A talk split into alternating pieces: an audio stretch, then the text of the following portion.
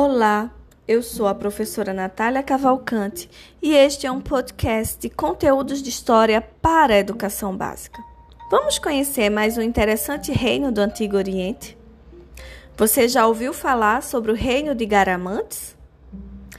Povo do deserto do Saara que fundou um próspero reino berbere na região de Fezzan, atuais Tunísia e Líbia constituíram-se num poder regional entre 500 a.C. e 700 depois de Cristo. A informação documental a seu respeito é escassa.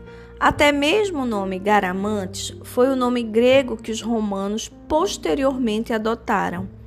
A informação disponível provém principalmente de fontes gregas e romanas, assim como de escavações arqueológicas na região embora extensas áreas de ruína ainda permaneçam por escavar. Uma outra importante fonte de informações tem sido a abundante arte rupestre, muita da qual aborda a vida antes da ascensão do reino. Os garamantes possuíam um desenvolvido sistema de irrigação subterrânea, denominado Folgara esse sistema permitiu o florescimento da agricultura e da criação de animais em pleno deserto.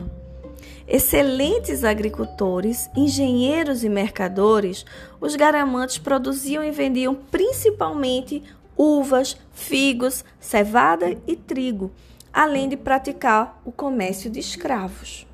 A sua língua era berbere e a sociedade estava organizada em famílias do tipo patriarcal. Sabemos que a política era sólida, reconhecida e prestigiada no deserto saariano, entre o Egito e a costa atlântica. Sua capital era Garama, e era daí que o rei controlava um extenso número de tribos que se espalhavam por um também extenso e desértico território salpicado de alguns oásis.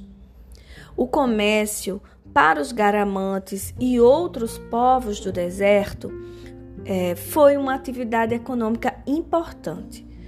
A grande extensão e o clima quente não impediram a circulação de pessoas.